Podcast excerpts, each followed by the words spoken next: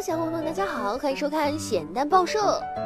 现代社会逃税似乎成了一个越来越严重的问题，各大新闻的热搜榜也是经常能够看到某某逃税事件。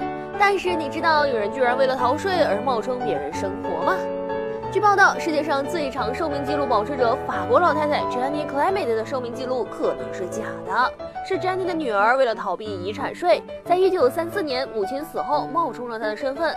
一些俄罗斯专家经过研究发表质疑。一九三零年代，Jenny 的身份证副本上照片中的五官、身高，甚至瞳孔颜色都和她晚年的状态非常不一样。虽然有些相像，但似乎并不是同一个人。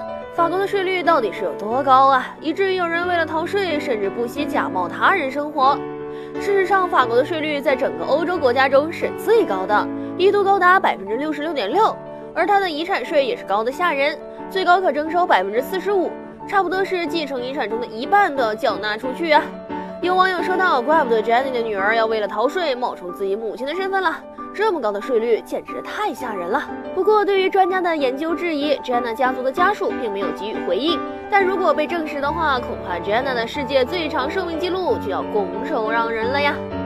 好吧，希望地球人不能作妖，让我们继续吐槽。世界如此枯燥，新闻也需要精酿，还没点关注，你是在等什么呢？